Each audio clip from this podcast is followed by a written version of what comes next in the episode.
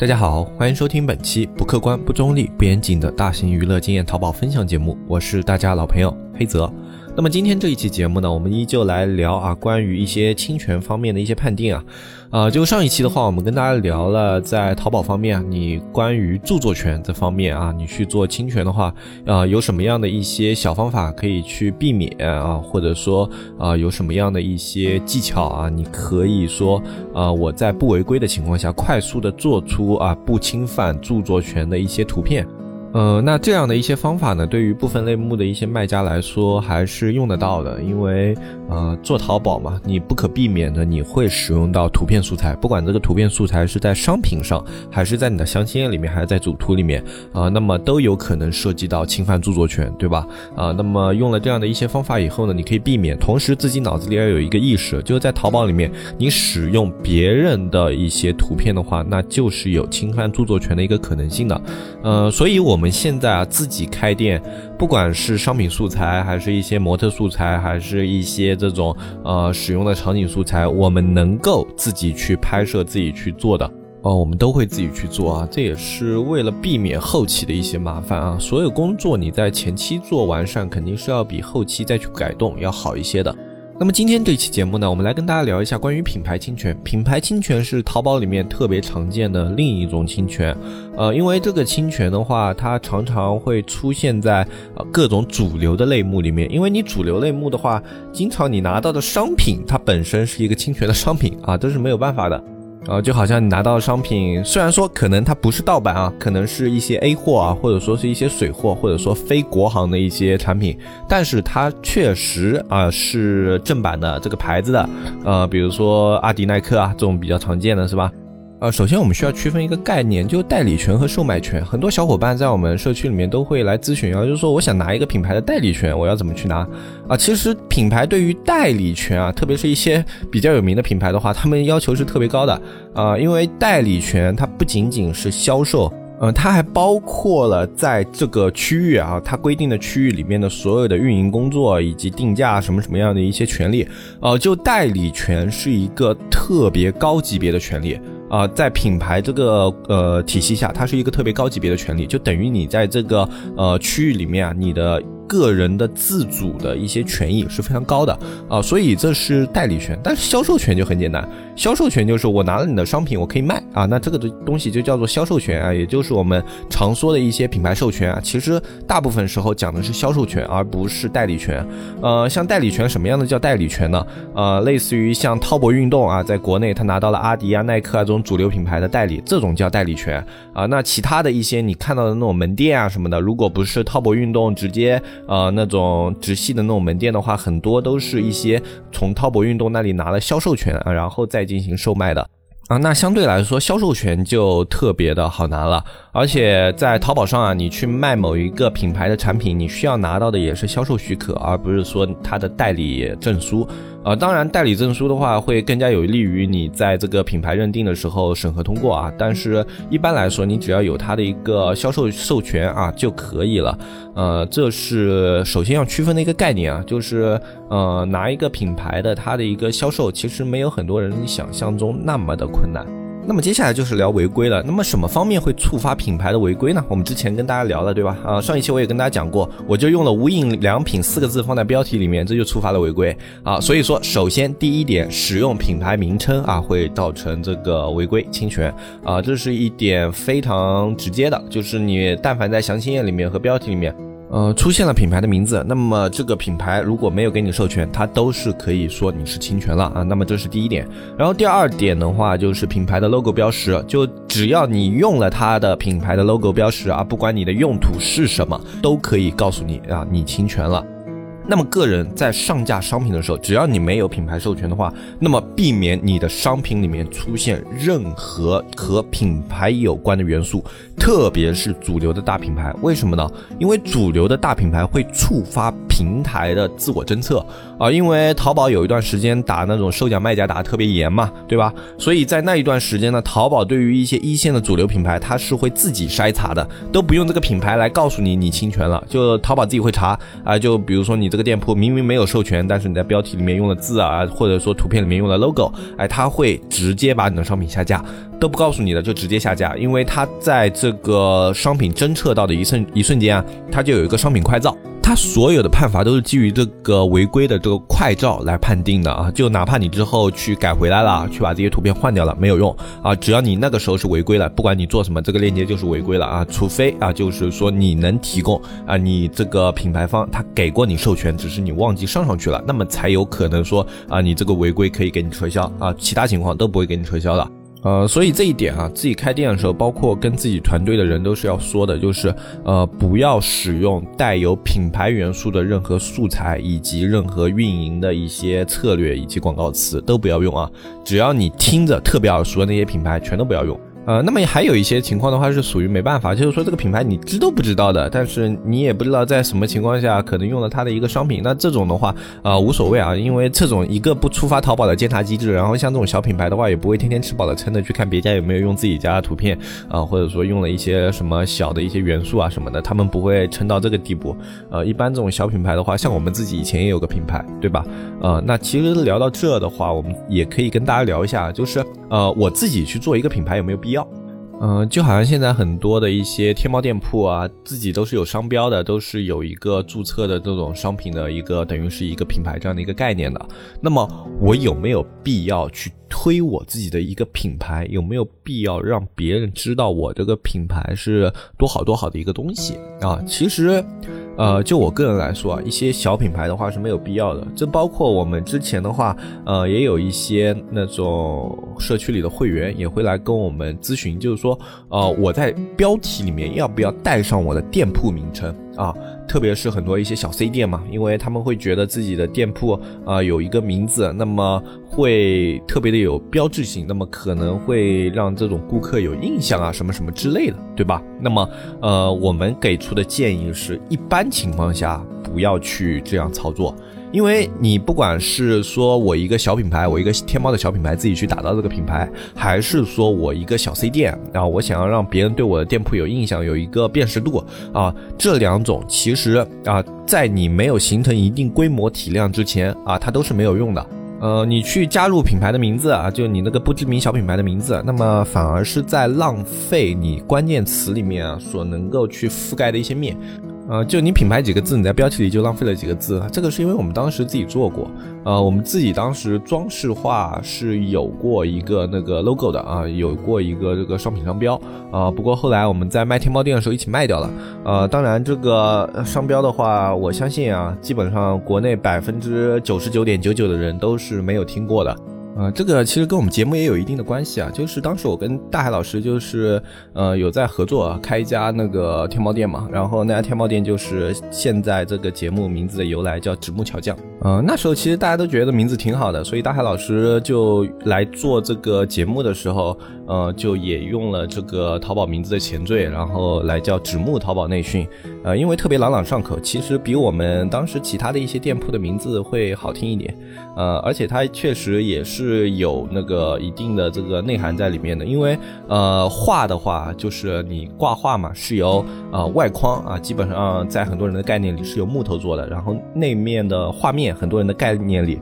啊是用那个纸做的，对吧？所以纸木巧匠啊，就是说我们在做画框的这个领域的两种元素。嗯，那我们呢？作为工厂嘛，就可以说是工匠，对吧？那么，所以这个名字就叫纸木巧匠啊。其实当时注册下来觉得还挺好的，挺好听的，对吧？呃，然后一开始的时候，我们也在店铺里面用这四个字，就纸木巧匠的四四个字。呃，然后用了一段时间以后，后来。大概运营了有三个多月吧，这三这所有的关键词都被我们撤掉了，就所有店铺里面带“纸木桥江”四个字的关键词全被我们撤掉了，因为获取客户的能力太低太低了啊！就一个不知名的品牌，会有人搜你这四个字进的店铺是会有的。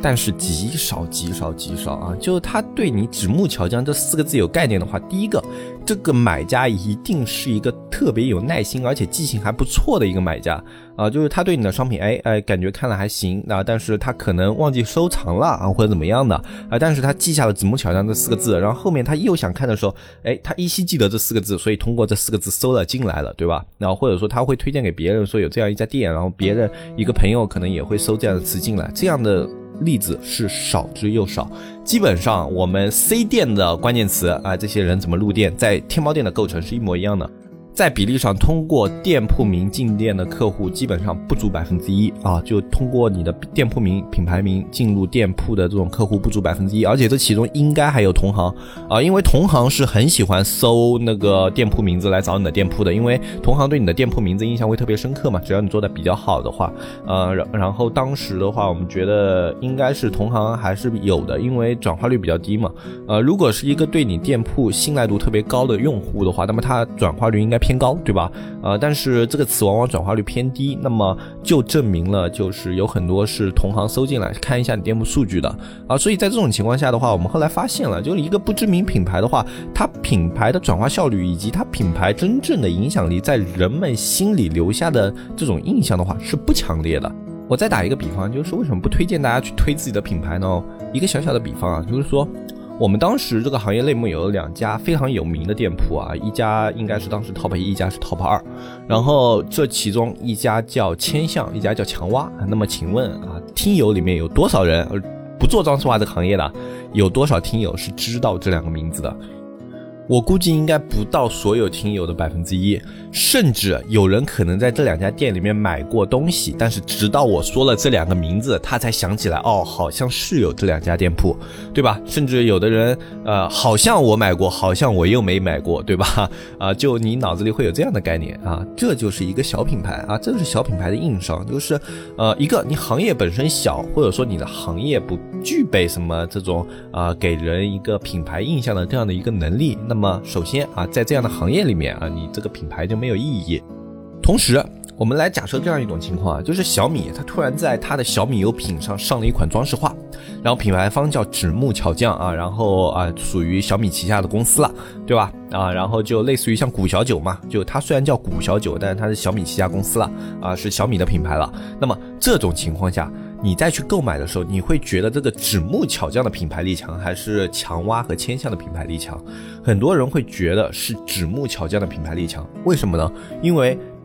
这个品牌它被小米所认可了，不管是小米旗下衍生的品牌，还是说小米收购来的品牌，至少它被小米所认可了。而小米是一个具有一定品牌力的品牌啊，所以它认可的品牌，它的子品牌，我认同它的一个品牌质量。啊，实际上我是对于小米品牌的认同，从而认同纸木巧匠这个品牌啊。我这个例子应该是呃特别简单明了了。那这就是一个啊，现在这种品牌环境啊，就是很多人现在花力气去做一个品牌。不如去加盟一个知名度已经很高的品牌啊！你就像古小九，我们假设一下啊，古小九不是小米旗下子公司的啊，它是一个独立的新的品牌，它像江小白一样，它的成功会不会有那么那么的快？实际上不会，因为它的一个定价首先比江小白要高，对吧？然后其次，如果没有小米这根线和小米的销售渠道的话，他自己想要打通线下和线上的销售渠道的话。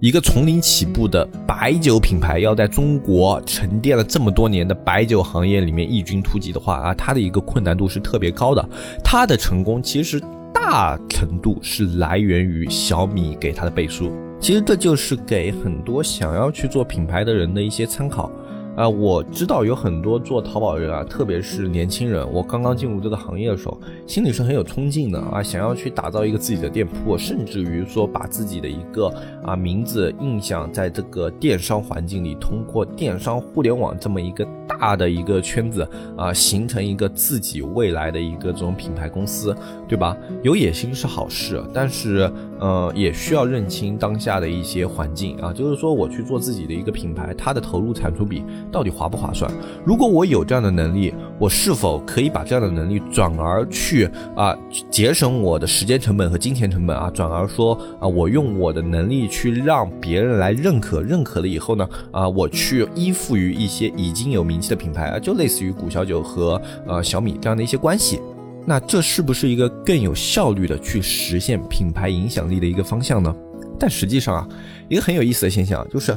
品牌它真的在于说我一定要有这一个 logo，一定要有这一个标识吗？有的东西它形成品牌是不需要这个东西的。我们来打一个比方，就像现在很火很火的直播行业，就是有类似于这样的一个趋势。李佳琦这个名字。它是不是一种品牌？罗永浩这个名字是不是一个品牌？辛巴这个名字是不是一个品牌？你可以说它不是一个品牌，因为呃有的名字啊，他们自己并没有注册公司，那它就不是品牌。但是它有没有和品牌相似的效果？如果说现在你在淘宝上购买，有看到前面有四个前缀“老罗推荐”，或者说有“李佳琦推荐”啊这么几个字。你会觉得它靠谱吗？啊，你下意识会觉得它的一个靠谱性，它的一个商品质量，在你心中有一个底线了。就它也许不是那么好，但是你会觉得它没有那么差啊。这就是品牌的作用啊。有的人觉得品牌就一定要是一个大牌大包装，有高大上的 logo，有一个自己的这种啊核心理念，有公司的一个创业宗旨啊，这样叫品牌，对吧？但实际上，品牌最终作用于商品，或者说是一些服务的，对吧？啊，品牌服务是品牌，然后品牌商品也是品牌。但是这些东西它最后都是要传达给客户的。品牌的作用就是让客户印象里，你们这个商品，或者说你们这个服务，它有一个最基础的认知啊，这就是品牌形成的一个过程。所以说，像罗永浩、像李佳琦、像薇娅、像辛巴这样的一些名字。它不是品牌，但是它胜似品牌，甚至它比一些小品牌的影响力要大得多得多。呃，所以我去聊这样的一些东西呢，我希望可以给各位一个方向，就是品牌这个东西是不是一个值得你去纠结的东西？没有品牌你就卖不了货了吗？或者说，呃，我一定要去卖一些品牌的产品，它才有一些流量，或者说有一些销量？那么它在逻辑上的过程是这样的吗？先有品牌，所以再有流量，再有销量。我不用品牌，我就不可能有流量和销量。呃，实际上很多东西都反过来了。像我们装饰画这样一个行业，所有人都没有品牌，那我们靠什么去卖呢？其实最终的最终，淘宝或者说互联网或者说电商，它的核心就是获取流量。不管你的流量是如何获取的，只要获取到流量了，你就成功了。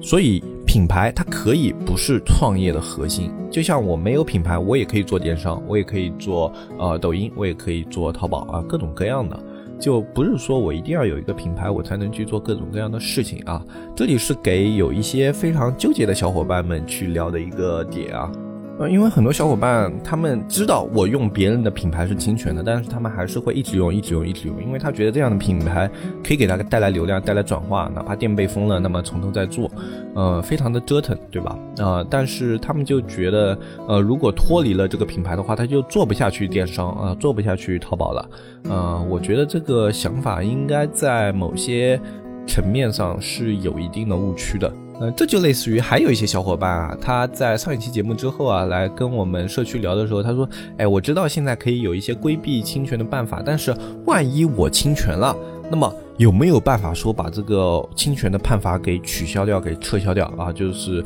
通过一些手段或者说一些技术，能不能被给它取消掉，对吧？那那我在这里就给所有有类似想法的小伙伴们去回答一下吧，因为我想这个不是一个，不止一两个。”因为经常有违规的小伙伴，不管是不是侵权违规啊，就会来我们社区问，就是说啊，我现在违规了，那么有没有办法去撤销？有没有技术？有没有渠道可以去处理这样的违规？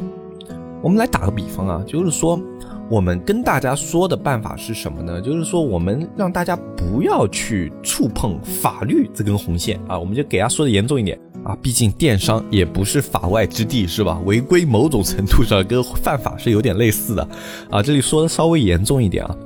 就我们说的呢，是如何让大家去避免违规，或者说如何让大家在可以正常运作的情况下，用一些方法啊，去达到类似违规的效果，但是你又不违规，对吧？这是我们在做的一些事情。但是很多小伙伴他想的是，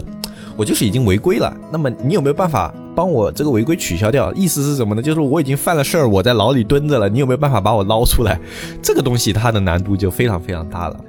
现在主流的电商平台，所有所有的那些去处理违规的，我建议大家都不要去相信啊！为什么呢？因为。真的就是以我们对淘宝的了解啊，拼多多那块可能啊了解不是很多。以我们对淘宝了解啊，这样的渠道大部分是怎么操作的呢？给大家打个比方啊，就是说你的店铺被举报违规了啊，可能是一个图片侵权或者说是一个字体侵权，然后侵权被举报违规了。那这个情况下呢，啊过了不久，马上就会有一个人过来跟你说，哎，你他是处理违规的啊，你给他多少多少钱，可以帮你把这个违规给处理掉。这种情况往往是啊一个店铺里面有人在唱双簧。啊，就是一个人在那边负责举报，另外一个人呢负责去呃售卖这种呃处理举报的这种渠道，或者说售卖这个处理举报渠道的人，他会提前一到两个月就来跟你打招呼。啊，就是说他是一个处理什么什么什么的，哎，你有事情可以联系他，对吧？然后过了大概他会有一个时间间隔的，这这种骗子也没那么笨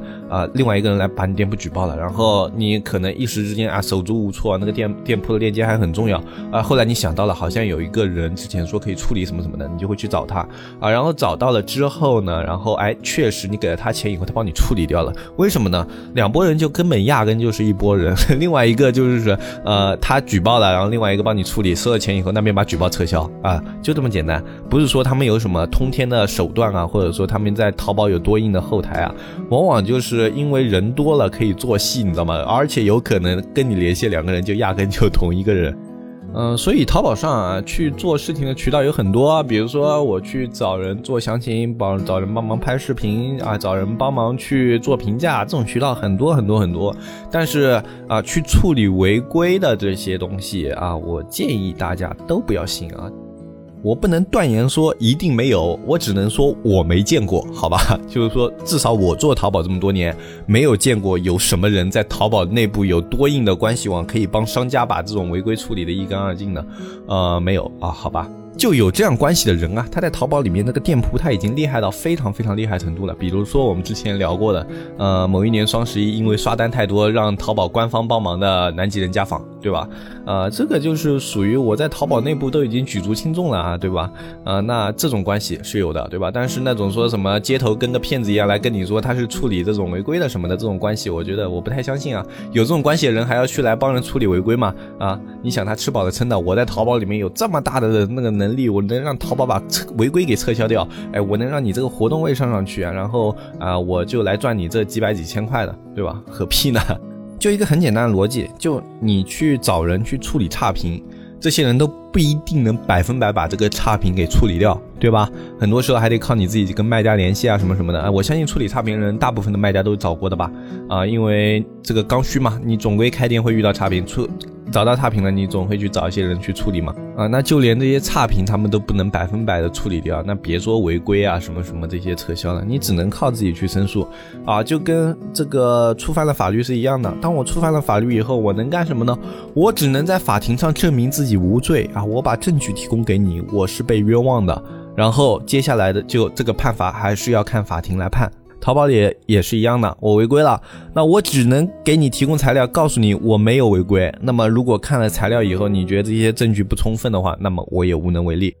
所以啊，我们在运营淘宝的过程中，还是尽量避免不要去违规。啊，或者说像刷单这样的一些被抓是没有办法，对吧？那被抓到了也就被抓到了。但是其他方面的违规能避免的尽量避免。毕竟你每一次如果要损失掉一个链接的话，呃，那么对于店铺来说是一件非常糟心的事情。我本人去年也因为这个事情跟大家说了是吧，亏损了少说有大几十万的一个损失。那么对于一个淘宝店一个链接的打击真的是特别大的，一年也做不起来几个链接的啊。虽然说哎看起来打造一个链接是非常简单的事情啊，听起来是吧？啊就开开直通车。啊，制作运营啊，但是这其中很多细节，呃，就比如说你的测款，测完款以后上车，上车以后还要看车的数据，数据不好还要调整，对吧？数据调整不好的话，我还得再去重新上一批新款，然后一直上到有一个销量不错的款，哎，在主力运营，然后主力运营以后啊，然后还要去跟上付款，然后再有流量的时候还要去兼顾转化，就等等等等等等的。淘宝的工作你真的落实到基层层面的话，它这个内容是繁琐到让你有点头痛的。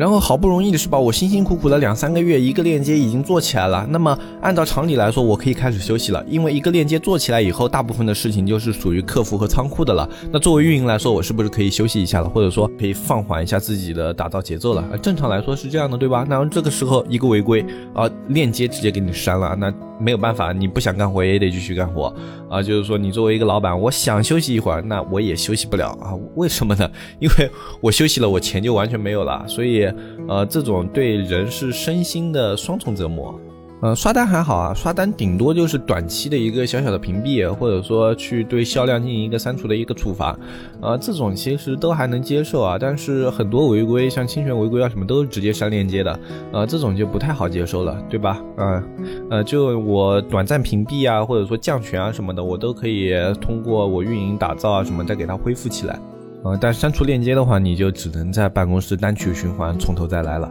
呃，今天内容可能稍微聊的有点散了，因为呃聊完品牌相关的一些东西又发散了一下。呃，但我觉得刚好还是联系得上的，呃，因为也是很多人在侵权这方面啊，呃，会涉及到的一个问题，对吧？呃，我觉得都能联系上，所以就一起讲了。呃，那么今天这期节目的话，就先跟大家说到这里啊。那么希望大家以后在做淘宝的时候啊，呃，一个侵权，呃，一个是著作权，一个是品牌权啊，两块都可以注意了。呃，然后另外一个呢，我们下周会跟大家聊一下关于专利权。呃，聊专利权这一块呢，就不光跟大家聊。一下就是呃专利权它的侵权的一些方面啊，它的一些表现啊，其实专利权是很少会涉及到的啊，就基本上一般的商家是侵不到专利权这个权上的，呃很少啊，不过也会跟大家聊一下。然后另外一个呢，主要跟大家聊一下就是申请专利，呃这个在很多人感觉里特别高大上的一个东西啊，我们跟大家聊一下。嗯，如果你自己具备一定的生产创新和设计能力的话，那么如何去做一些专利上的一些申请？如何让这个专利让你在商业竞争中啊？起到一定的作用，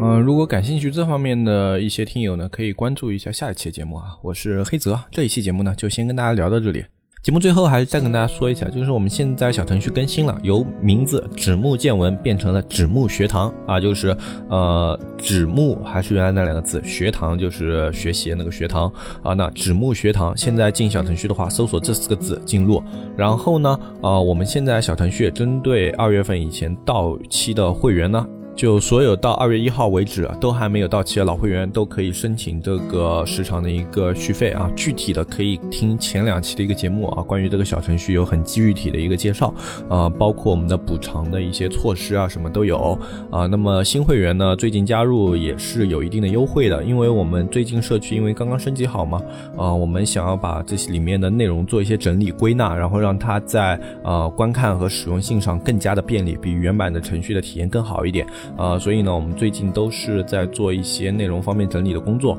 啊。那么这个工作会要一定的时间，所以呢，新会员现在加入价格也是非常便宜的，是二百九十八一年，也是对新现在加入的会员的一定的补偿。呃，这个活动是在三月份啊，基本上我们在三月份的话，这方面的工作都会完成嘛。呃，所以三月份结束，这个活动也就结束了。如果呃感兴趣的话呢，一些新会员也可以在这个时候加入啊，绝对是划算的。那么今天这期节目的话，就跟大家说到这里啊。具体的一些想要了解的话，你们可以添加微信“指木电商”拼音后面加个阿拉伯数字二啊，然后添加我们的客服小安啊，小安会给你介绍我们社区里面的呃现在的一些情况啊，以及现在新版的小程序怎么进入啊，如何开通会员啊啊，他都可以跟你去聊啊。如果想要了解的话，都可以添加小安去咨询。那么这期节目就说到这里，我是黑泽，我们下期节目再见，拜拜拜拜拜。